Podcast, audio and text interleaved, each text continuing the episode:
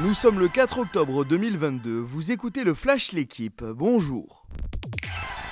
Marseille va-t-il enfin gagner ce soir une rencontre de Ligue des Champions? 16 revers lors des 17 derniers matchs, c'est le bilan de l'OM en C1 avant de recevoir le Sporting Portugal. Une rencontre décisive dans un vélodrome à huis clos et après deux défaites face à Tottenham et Francfort.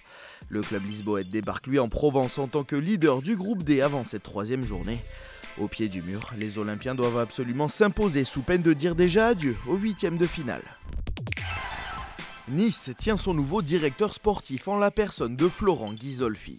Selon l'équipe, l'actuel architecte du projet Lançois va quitter le RCL pour s'engager rapidement avec les Aiglons. Le club azuréen trouve enfin le successeur de Julien Fournier, parti début juillet. L'ambition d'Ineos et la volonté de faire de lui leur homme fort ont convaincu Ghisolfi. Le principal objectif de l'Aubagné sera de restructurer l'effectif lors des deux prochains mercato. Depuis son titre fin août à Winston-Salem, Adrian Manarino n'avait gagné qu'un seul match sur le circuit ATP. Le Français a renoué hier avec le succès face à Stan Wawrinka au premier tour du tournoi d'Astana.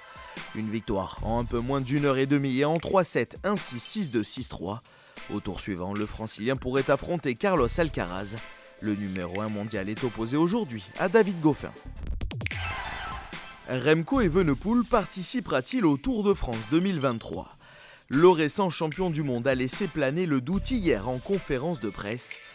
Vainqueur de la Vuelta, le coureur de la Quick Step ne ferme pas totalement la porte à la grande boucle. Si son rêve est de remporter le maillot jaune, le Belge décidera en fonction des parcours des grands tours. Merci d'avoir suivi le Flash l'équipe, bonne journée.